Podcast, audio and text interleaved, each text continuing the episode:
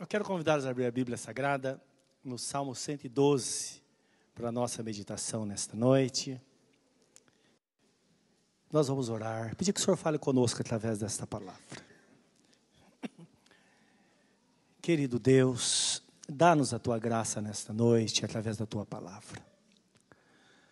O Senhor é tão bondoso, tão misericordioso, tão grandioso. A tua mão tem estado sobre nós, enchendo-nos de paz. E nós somos felizes por te servir, Senhor. E esta palavra fala da felicidade daquele que teme ao Senhor. Meu Deus, que esta palavra venha acompanhada de resolução.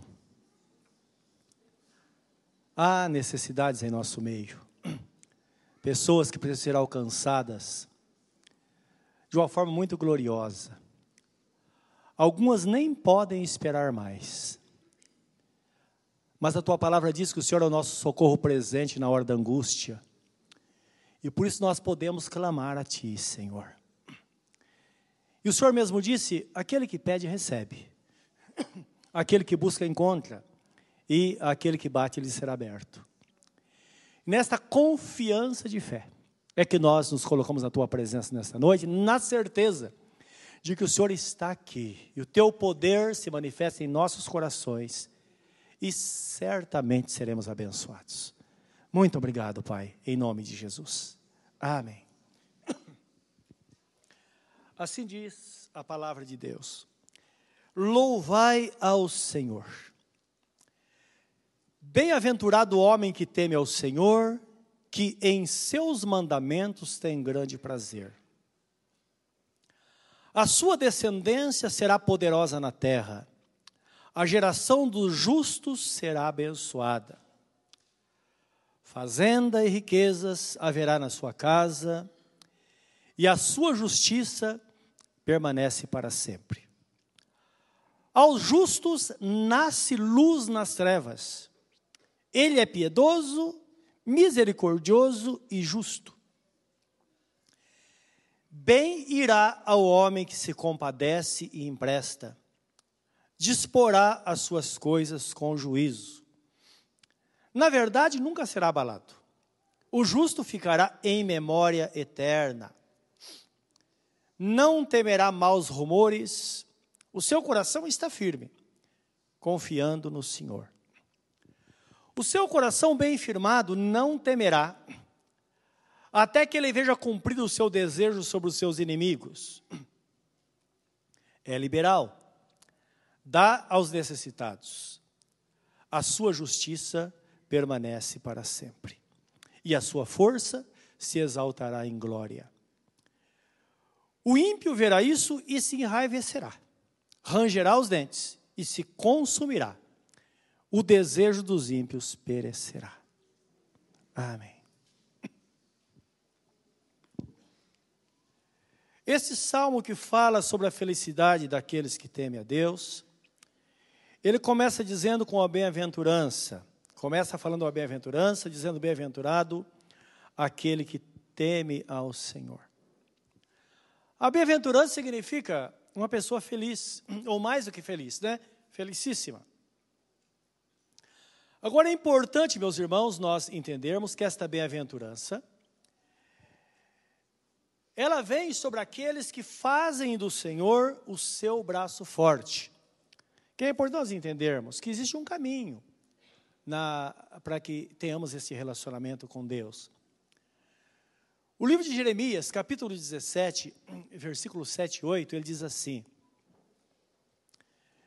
que é bem-aventurado aquele que faz do Senhor o seu braço forte.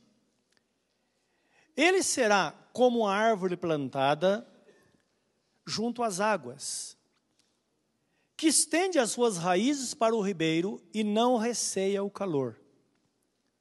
Mas a sua folha fica verde, e no ano de sequidão não se afadiga, nem deixa de dar frutos. Então, aquela pessoa que realmente vive na presença de Deus, não significa que ela está livre das dificuldades. Então, o texto fala: Quando fala do calor, está falando das provações, das dificuldades do dia a dia. Sim, elas estão por aí. Jesus disse, não é? Que basta cada dia o seu próprio mal. Mas ele será como a árvore cujas raízes elas procuram água. Então, é, é, é como a árvore plantada junto aos ribeiros de água. Salmo primeiro diz isso, né? E que dá o seu fruto na estação própria e tudo quanto fizer, fizer prosperar. Esse texto fala que mesmo no ano de sequidão, as folhas permanecem verdes e ela não deixa de produzir frutos. Como Jesus disse que o propósito de Deus, quando nós o seguimos, quando recebemos essa santa palavra no nosso coração, é que temos a produtividade de 30, 60 ou um cento por um. Na dificuldade pode ser que ele não produza um cento por um, mas não menos que 30. Nós vamos continuar produzindo. E a folha não seca. Isto é, aquele que serve ao Senhor permanece vivo como nunca, não é? Porque ele está protegido pelo Senhor. É isso que a palavra de Deus nos mostra, e esse é o caminho que nós devemos seguir para que esta bem-aventurança recaia sobre a nossa vida. O versículo 2 diz que a sua descendência será poderosa na terra. Então, o versículo 3 fala que a sua justiça permanece para sempre. E fala aqui de todas as bênçãos, né? De aqui fala de fazenda e riqueza haverá na sua casa. Claro que isso aqui é muito é relativo. O que a Bíblia Sagrada diz é que sempre, sempre, durante todos os dias que nós vivemos sobre a terra, nós teremos nossas necessidades supridas e nunca faltará o pão de cada dia sobre a nossa mesa para nós e para nossos filhos. Isso é a promessa de Deus, não é? O que passar disso já é coisa supérflua, são bênçãos, são outras coisas. Mas Deus promete estar presente e cuidar dos seus filhos para sempre.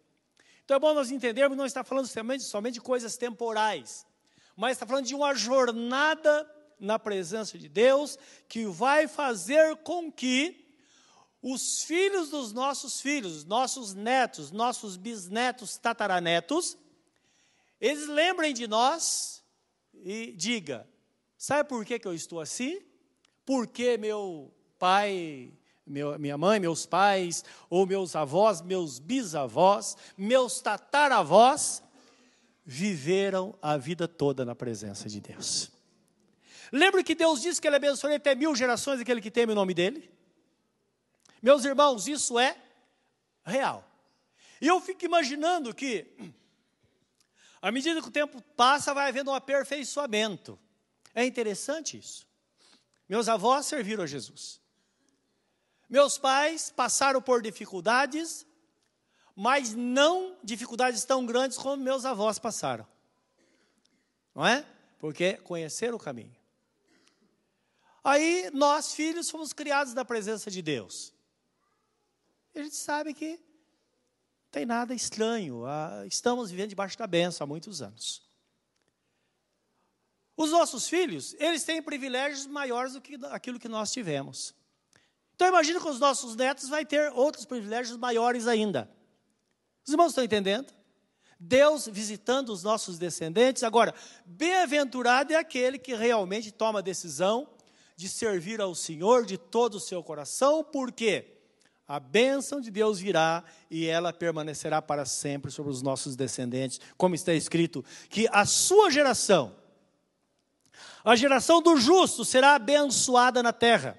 Agora, é claro, quando fala de justo, está falando de uma pessoa justificada pela fé, como diz em Romanos capítulo 5, 1 e 2, diz assim: Justificados, pois, pela fé, temos paz com Deus por meio de nosso Senhor Jesus Cristo. Não está falando de justiça própria. Está falando de uma pessoa que está na presença de Deus. Então, é bom guardar isso no coração, sabe por quê? Porque tem pessoas que muitas vezes elas pensam assim: olha, eu não sou tão mal assim. Se eu não posso fazer o bem e o mal, também não faço. E é uma coisa, e nem sou crente, hein? porque eu conheço muitos crentes, olha, que não são bons, não, eles fazem coisas ruins. É mil vezes melhor ser um crente fraco do que um ímpio. que quer ser justo nas suas ações, porque está escrito na Bíblia Sagrada, Efésios 2,8, porque pela graça sois salvos por meio da fé, isso não vem de vós, é dom de Deus, não vem por obras para que ninguém se glorie. Deus não aceita nenhum tipo de justificativa, não é desse tipo. Nós precisamos é estar em Cristo. Eu imagino quantas pessoas nós vamos encontrar no céu, não é? E a gente chegando lá, ele fala: escuta, você conseguiu chegar aqui? Olha, eu não acreditava. E nós vamos nos surpreender, e também vamos surpreender muitas pessoas, e nós vamos descobrir que chegaremos lá só por um motivo, porque um dia nós entregamos nossa vida ao Senhor Jesus e dissemos a Ele: Senhor, eu vou te servir de todo o meu coração, toda a minha alma, todo o meu entendimento, com todas as minhas forças, para sempre, independente do que eu passar, eu vou permanecer no caminho. Então nós vamos ser pessoas bem-aventuradas, porque o nosso Deus, Ele é muito bom, como está escrito, e a sua misericórdia dura para sempre. Conhecemos uma história. Eu era criança, quando meus pais, eles receberam uma revista chamada Cruz de Malta. Eles eram metodistas, então da igreja metodista, acho que tem essa revista até hoje. E veio um testemunho lá de uma pessoa, um, um casal, tinha os filhos pequenos, e eles moravam na roça. Então eles não tinham uma propriedade, não é? Antigamente tinha um arrendamento de terra, ainda existe, né? Eles moravam lá, estavam tocando a vida. E numa cidade, eu não me lembro o país, não sei se é Inglaterra, ou o lugar assim. E essa família se destacou pela fidelidade deles. Então as pessoas admiravam por quê? Tudo que eles faziam eles separavam aquilo que era do Senhor. E eles faziam questão. Pela manhã, eles tinham muitas galinhas e eles saíam com o cesto para pegar os ovos. E eles, cada dez ovos, ele tirava um e dizia: Esse é do Senhor. E punha outro cesto. Todo dia. Final de semana, ele ia para a cidade, vendia aqueles ovos e levava o dinheiro para a igreja e consagrava ao Senhor. Isso, e todo mundo percebia isso. Um certo dia ele reúne a família e fala: Olha, nós vamos mudar para a cidade. Mas por quê? Estamos aqui vivendo na, na roça. Ele disse: Não, Deus tocou no meu coração que nós vamos fazer sabão para vender. E vão ganhar muito dinheiro com isso. Eles foram para a cidade, conta-se que eles fez lá um tacho de sabão e cortou os pedaços, separou primeiro aquilo que era do Senhor, antes de vender, e disse: aqui é do Senhor. O resto ele vendeu, tirou o dinheiro que ele tinha aplicado, que era uma família simples. Pegou o lucro de todo aquele tacho de sabão que ele fez, e disse: Aqui vai ser a minha oferta de primícia ao Senhor. Porque os judeus costumavam levar ao templo a primícia dos frutos da terra, o primeiro. Então, além do dia, diz a mesma coisa. Agora, essa oferta eles levaram e consagraram ao Senhor. E a fidelidade e as coisas acontecendo. Conclusão. Esta família, claro, já os, os, os, os avós, eles foram os fundadores da GC Lever, que tem aqui no Brasil e tem no mundo inteiro. Uma das maiores empresas do mundo. E eu conheci essa história, não é? E contei aqui na igreja certa vez para alguns irmãos. E um dos nossos irmãos, ele foi prestar um serviço dessa empresa, há alguns anos atrás, pelo menos uns 10 anos atrás. E ele, ele é, me contou, ele disse, olha, eu fui visitar essa empresa, peguei um serviço lá, e uma coisa interessante que eles me falaram, eles passaram por todas as crises aqui do Brasil, inclusive a de 84, foi a, a greve dos metalúrgicos, né? Que houve uma crise muito grande, ninguém fez nada nesse período, e eles não demitiram nenhum funcionário, eles não tiveram nenhum tipo de problema durante esse tempo, e ele me disse: Olha, todos lá não tem nenhum funcionário com menos de 20 anos de serviço. Ele falou: Eu nunca entrei num lugar tão abençoado, onde há tanta paz como nesta empresa. E aí eu contei para ele essa história. Eu falei, você sabe por quê? há muitos anos, alguém ousou ser fiel a Deus e depositar a fé no Senhor. É por isso que está escrito aqui: essa descendência será abençoada na terra. É isso que nós vamos entender como servos do Senhor. É o que nos mostra esse texto sagrado. Então o texto fala: a geração do justo será abençoada. E geração, ela aqui diz, não diz respeito somente às pessoas contemporâneas nossas, mas àqueles que virão. A nossa geração é abençoada, a geração dos nossos filhos também, eles serão abençoados, e assim por diante, porque o nosso Deus, ele é fiel à sua palavra, e é por isso que o texto fala, não é? Bem-aventurado o homem que teme ao Senhor e que anda nos seus caminhos. No versículo 4 diz assim: Aos justos nasce luz nas trevas. Ora, por que que nasce luz nas trevas para o justo? Ora, o próprio, o próprio texto responde. Porque aquele que serve ao Senhor, ele vai adquirindo uma maturidade no reino de Deus, e essa maturidade nós conseguimos através da palavra, quando nós cremos nesta bendita palavra, porque o nosso Deus diz: a minha palavra é como um martelo que esmiuça a rocha. Dá para imaginar isso? Pega o paralelepípedo, que é uma das pedras mais duras, pega o martelo e vai batendo. Sai um pedacinho, sai outro pedacinho, daqui a pouco ela está bonita. Não é assim? Assim é a palavra de Deus no coração daquela pessoa que se achega a Ele. Por isso que precisamos realmente, não é? Receber a palavra no coração, crer nela, porque as coisas vão acontecendo, porque esta pessoa, ela vai chegar a um ponto que ela vai crer, de, crer em Deus e esperar em Deus, em qualquer circunstância. E é isso que Deus espera de nós, ou é isso que Deus alcança no nosso coração. Porque essa palavra Deus espera de nós seria uma palavra um pouco pesada, e de difícil compreensão, porque tudo o que nós somos ou fazemos, nós não fazemos por nós mesmos, nós fazemos porque temos influência de Deus, e até as coisas boas que nós fazemos, as nossas decisões, nós só nos mantemos nela por causa da graça de Deus.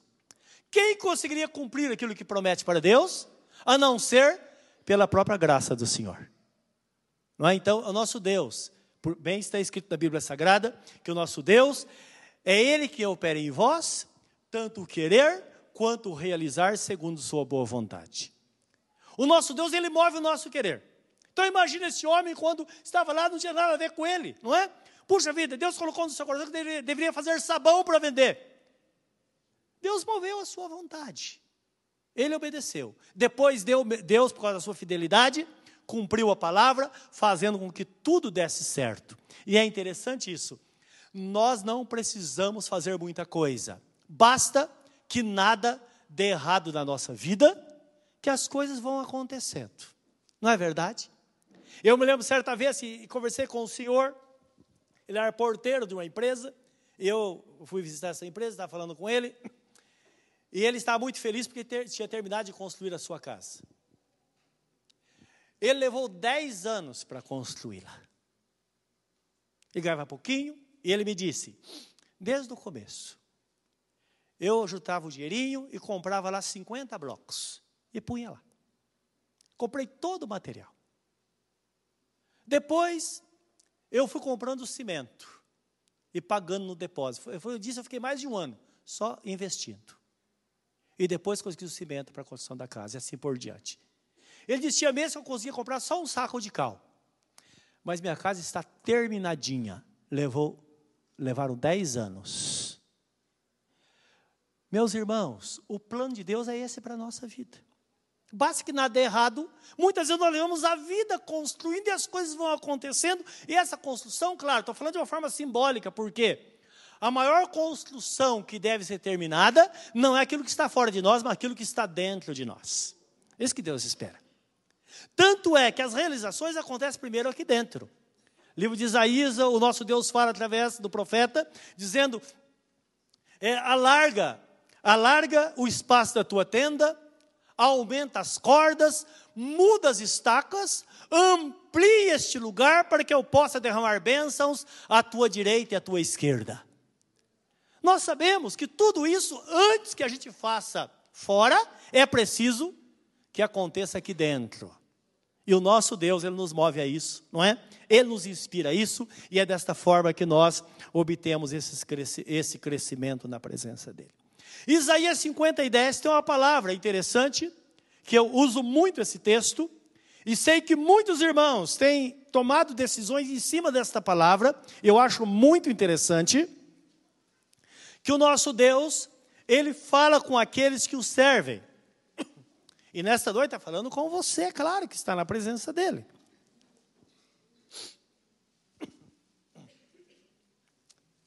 Esse texto começa com uma pergunta. Isaías 50, 10. 50, 10.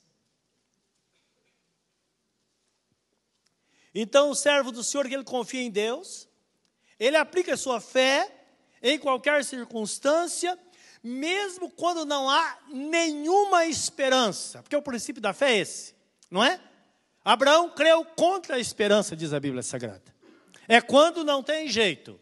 Porque quando tem jeito, meus irmãos, a gente faz, não é verdade?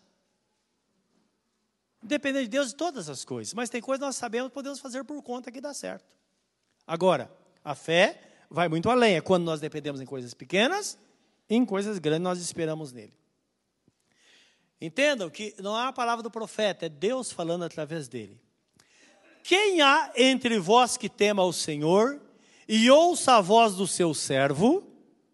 Entenda, esse servo aqui está falando do profeta não é? Que está transmitindo a palavra de Deus. Quando andar em trevas e não tiver luz nenhuma, confie no nome do Senhor e firme-se sobre o seu Deus. Dá para entender isso? Quando não tem nenhuma possibilidade. Então tem hora que nós não, não, não podemos e não devemos fazer nada a não ser esperar no Senhor, crendo que, hora ou outra, ele vai aparecer e vai falar: ó, chegou o seu tempo, esse é o seu momento. O que aconteceu com Jó, não é? Por isso que ele dizia: Eu sei que o meu redentor vive e brevemente ele vai se levantar para julgar a minha causa. Deus é Deus, e quando nós esperamos dele, nós sabemos que vai acontecer. Às vezes nós somos, muito, somos apressados, não entendemos aquilo que Deus está fazendo a forma que ele está agindo, mas nós precisamos crer na sua palavra, porque ele é fiel em todas as coisas.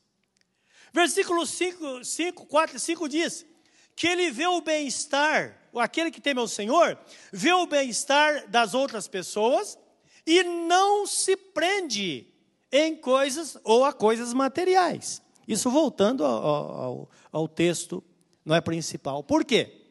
Se a pessoa ela está presa em coisas materiais, ela, ela perde as coisas maiores, as coisas, as coisas grandiosas de Deus, porque as coisas espirituais geralmente são coisas que nós não vemos, não é?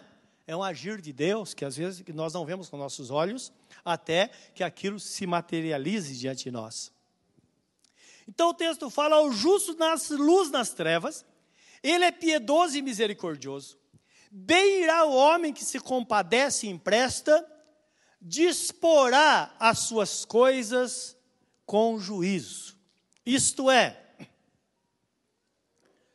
o que Deus quer de nós é que experimentemos, meus irmãos, fazer o bem. Ele está falando a pessoas, não é? E é interessante isso porque, certa vez, Jesus falou uma palavra muito dura ele diz assim: os filhos das trevas são mais hábeis do que os filhos da luz. Porque muitas vezes nós, como servos do Senhor, nós estamos tão à procura de, de às vezes até de com boa intenção, buscando as coisas de Deus, e nós nos esquecemos de coisas ou situações que vão trazer as bênçãos de Deus sobre a nossa vida. E aqui está falando, o desejo de Deus é que cada crente e eu falo isso a você nesta noite. Experimente fazer alguma coisa boa para alguém. Esse alguém é uma pessoa por quem Jesus Cristo morreu. Está falando de pessoas. Experimente fazer isso. Porque o texto fala que aquele que serve ao Senhor, ele não procura uma experiência, uma experiência difícil de alguém, ou ele não vê na miséria ou na desgraça do outro uma oportunidade para ter lucro, para ser beneficiado. Não. Ele vai por outro caminho. Qual é o caminho que ele serve ao Senhor? E é um ensinamento para nós. Todos nós temos uma capacidade, nós sabemos fazer muitas coisas. Só que nós aprendemos algo. Que quando se trata do reino de Deus, reino de Deus, estou dizendo a igreja em si, muitas pessoas não têm dificuldade de fazer as coisas. Não é verdade? Olha, se eu chamar alguém, eu me lembro, às vezes as pessoas me atormentam. Olha, pastor, eu estou aqui, precisa de mim, eu quero fazer algo da igreja. Falei, irmão, agora não precisa. Não precisa, porque às vezes tem uma situação que precisa de mão de obra especializada, e às vezes não dá, não é? Mas eu sei que se nós temos a convocação, muitos vão poder fazer muita coisa. Não é? E faz mesmo. Eu me lembro quando me converti, a igreja onde me converti, eu fui caminhoneiro por muito tempo, e eu já era pastor. Eu tinha o trabalho da obra de Deus à noite, não podia. E às vezes eu via fazer os cultos, e a igreja estava em construção, tinha muita terra para tirar. Eu estacionava o caminhão na porta da igreja, mas eu sábado ficava o dia inteiro lá. Umas pessoas carregando o caminhão de terra. Eu via da escola à noite, 11 horas da noite, meia-noite chegava lá, pegava o caminhão com alguns irmãos, ia jogar aquela terra em algum lugar. Às vezes passava a noite fazendo isso. Sem nunca cobrar um centavo, nem o combustível. Nunca cobrei. Nunca. Foi uma grande experiência da minha vida. Grande experiência. Mas isso talvez você faça. Agora eu quero ver fazer o mesmo por uma pessoa necessitada. Aí eu quero ver. E é isso que a Bíblia Sagrada fala. Os irmãos estão entendendo? Pode até fazer, não é? Mas a pessoa está lá, situação muito difícil, você fala, não, eu vou dar a mão aí, eu vou dar uma olhada lá. Chega a dar uma olhada, aí fala, olha, é o seguinte, eu trabalho para você, ah, não, no final da tarde você me dá 100 reais. Isso é uma afronta a Deus. Quero que você saiba disso. Talvez seja a oportunidade da sua vida que Deus te deu para servir alguém, para abençoar a vida de uma pessoa. E nós deixamos passar. Os irmãos estão entendendo? E é bom nós entendermos isso como igreja, por quê? Você se lembra lá quando você estava no mundo, não é? Alguns, até bêbados lá, e o vizinho falava, lá o amigo de bar, ah, vou bater uma laje na minha casa no final de semana, quem vai? Comprava uma garrafa de pinga, punha lá, fazia um churrasquinho, estava todo mundo lá. E depois que você se converteu, você fez isso alguma vez? Quero que você saiba. Às vezes tem pessoas que precisam de nós. E nós passamos e fazemos de conta que não vemos ou não queremos fazer. E depois nós reclamamos o porquê que as coisas não dão certo na nossa vida. Os irmãos estão entendendo? Ninguém pode colher se não planta. Então quero que você saiba que Deus nos deu habilidades. Ele dá habilidade para que tenhamos nosso sustento mas vai surgir oportunidade sempre para que hora ou outra você socorra alguém. E de repente, no momento da sua vida, você vai socorrer alguém e pode ser que naquela situação seja o caminho para tudo aquilo que você deseja encontrar, você encontra a partir daquele momento, daquela atitude que você teve. E como igreja, é isso que diz o texto sagrado, não é? Uma pessoa abençoada, uma pessoa que deixa saudade, uma pessoa que cumpre o seu propósito, cujos descendentes vão viver na presença de Deus, precisa entender a vontade de Deus e fazer aquilo que Deus quer que façamos. Não é? São coisas, é o princípio do amor.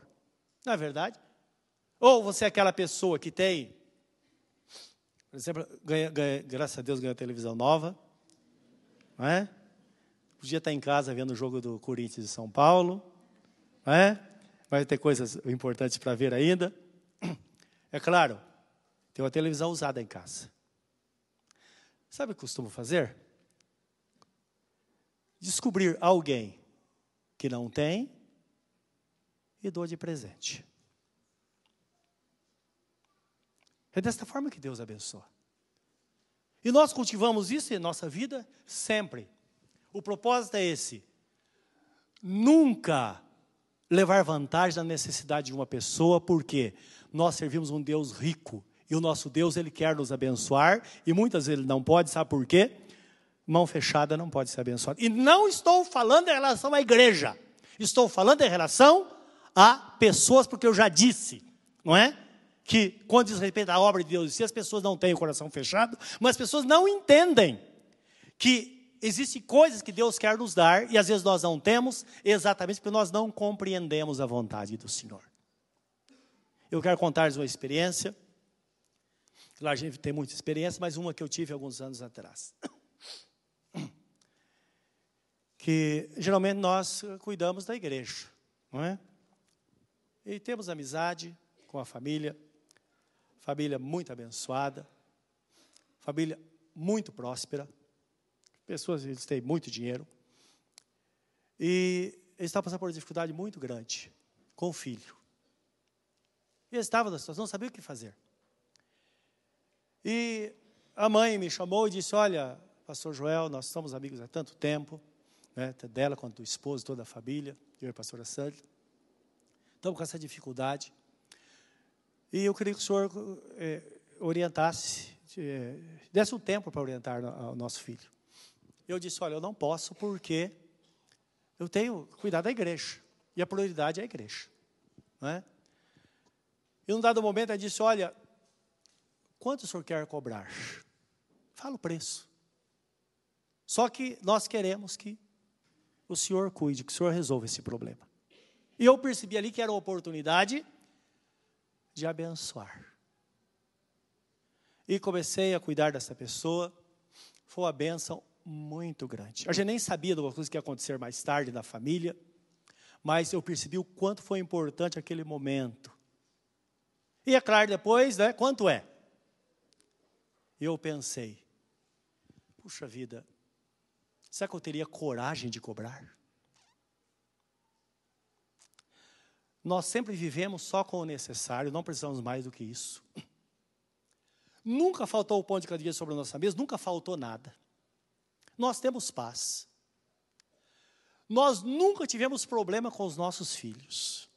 Todos na presença de Deus, amando a Deus, até além daquilo que a gente esperava. Imagine se eu poderia perder a oportunidade de fazer algo por alguém que eu sei que eu, eu sabia que eu podia fazer. Não é? E olhar se a pessoa podia ou não. Porque quando exercemos misericórdia, muitas vezes a pessoa pode fazer, ela pode pagar. Se ela paga, acabou o seu mérito na presença do Senhor. Mas se você faz como um presente, como um presente a Deus em primeiro lugar e louvor ao Senhor, ele vai te abençoar porque ele é fiel e não se esqueça, que Deus cuida dos seus filhos sobre a terra, e Ele deu dons a todos nós exatamente para que ninguém ficasse na mão. Para que não aconteça o que já aconteceu, eu já citei aqui uma vez a, a experiência dessa pessoa. Ontem ainda passei na frente desta casa, aqui em Ferraz, uma casa que por dentro ela foi rebocada à mão. Então fui visitar essa irmã, ela não era da nossa igreja, é outra igreja. E eu vi a casa, ela estava falando da forma que conquistou e tal, o marido morreu, ela é viúva, criança pequena, e ela, tinha, a casa estava toda sem terminar, e ela disse, pastor, eu reboquei essa casa todo dia por dentro. Primeiro pegou massa e tentou jogar com a colher na parede. Jogava, a massa caía. Ela era do Nordeste, e lá eles faziam casa de pau a pique e rebocava com barro. Ela falou, quer saber de uma coisa? Eu vou rebocar essa casa com a mão. Então misturou lá cimento e areia, cal, misturou, e com a mão ela jogava na parede e esfregava. Ela disse que primeiro dia ela perdeu toda a pele da mão, ficou em carne viva, porque o cal faz isso. Aí conseguiu lá uma luva, ela diz, todo dia chegava do serviço, à noite, fazia um pouquinho, um pouquinho, até que terminei, reboquei a casa toda por dentro. E ela já era crente. E eu pensei, que vergonha. Não é verdade? Será que não tinha um filho de Deus para dizer: olha, eu sou pedreiro e eu vou fazer isso? É claro que ela deve ter chamado alguém, pelo menos para dar uma ideia. A pessoa olhou e deu o orçamento. Não é? E o infeliz foi embora porque ela não podia pagar. Tudo isso, meus irmãos, eu creio que está escrito na presença do Senhor.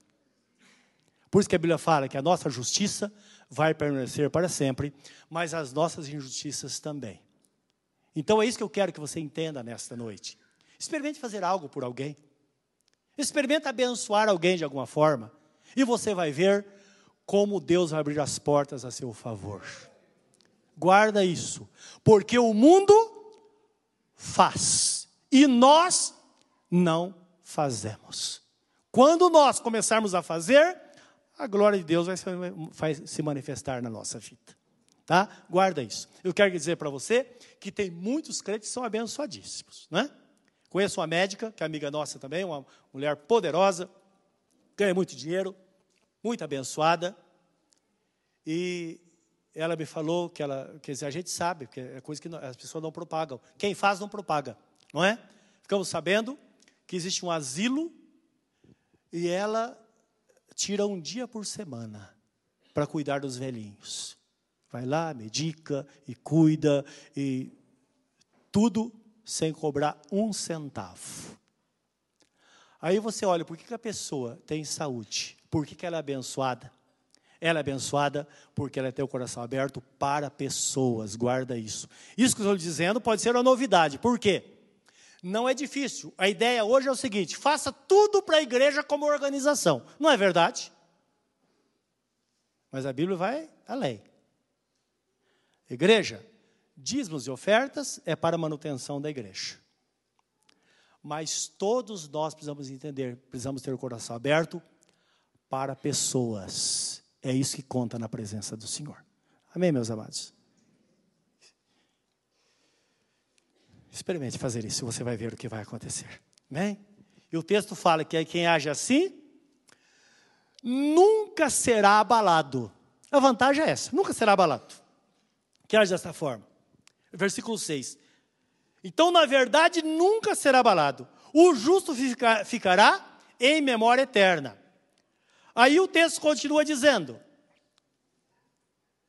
é, não temerá maus rumores, o seu coração está firme, confiando no Senhor. O seu coração bem firmado não temerá, até que ele veja cumprido o seu desejo sobre os seus inimigos. Lembrando que os inimigos aqui, Novo Testamento, não fala de pessoas, está falando de hostes espirituais da maldade que atuam contra nós. Ele é liberal. Ele dá aos necessitados. A sua justiça permanece para sempre e a sua força se exaltará em glória. O ímpio verá isso e se enraivecerá, rangerá os dentes e se consumirá. O desejo dos ímpios perecerá. Então o ímpio, ele quer ver o mal das pessoas.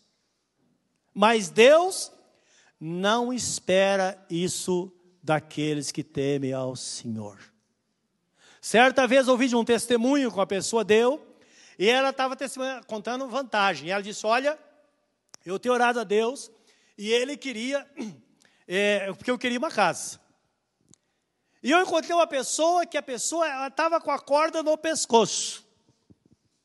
Estava numa vida financeira muito ruim, alguém ficou doente, a pessoa estava perdendo tudo. E ela fez uma oferta para me vender a casa, muito barato.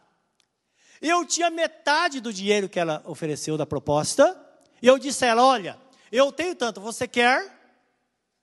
Ela pegou. E eu louvo a Deus que Deus me deu essa casa.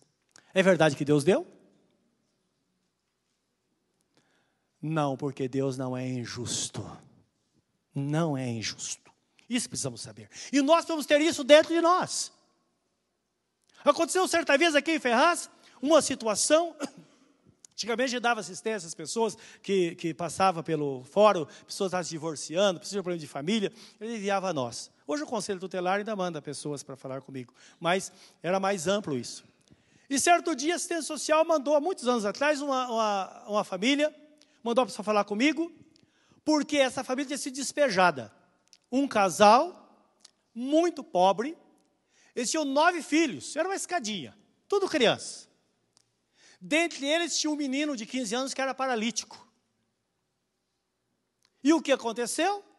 Numa situação, a pessoa entrou com processo lá, o juiz despejou esta família sem necessidade, porque a pessoa morava numa chácara, cuidava muito tempo, e a família queria ficar livre dessa, dessa situação.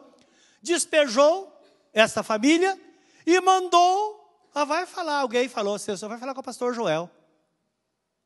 Chegou para mim, eu mandei de volta, falei, vai fala para o juiz, se ele despejou, que ele dê casa para essa família morar, porque certamente vão responder diante de Deus por causa disso. Os irmãos estão entendendo? Então o mundo age assim, o ímpio age assim.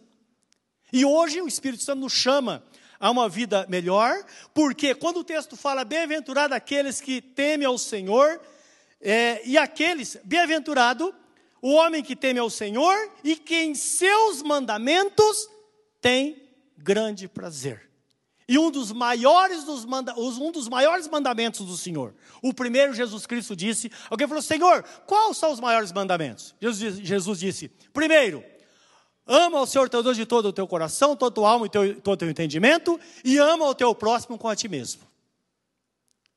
Então, o prazer no mandamento é esse: é ter a visão de Deus. Tudo vai mudar. Por isso que Jesus Cristo disse: Dai e ser-vos-á dado. Uma medida boa, sacudida e recalcada, porque com a medida com que medirdes, os medirão também. Como é que nós estamos medindo? Não é? Como é que Deus vai nos medir? Nesta noite, nós temos grandes coisas, esperamos de Deus, mas eu quero que você entenda que a Bíblia Sagrada fala Livro de Salmo 37, 4, 5 diz assim: Deleita-te também no Senhor, e Ele realizará o desejo do teu coração. Espera nele, confia nele.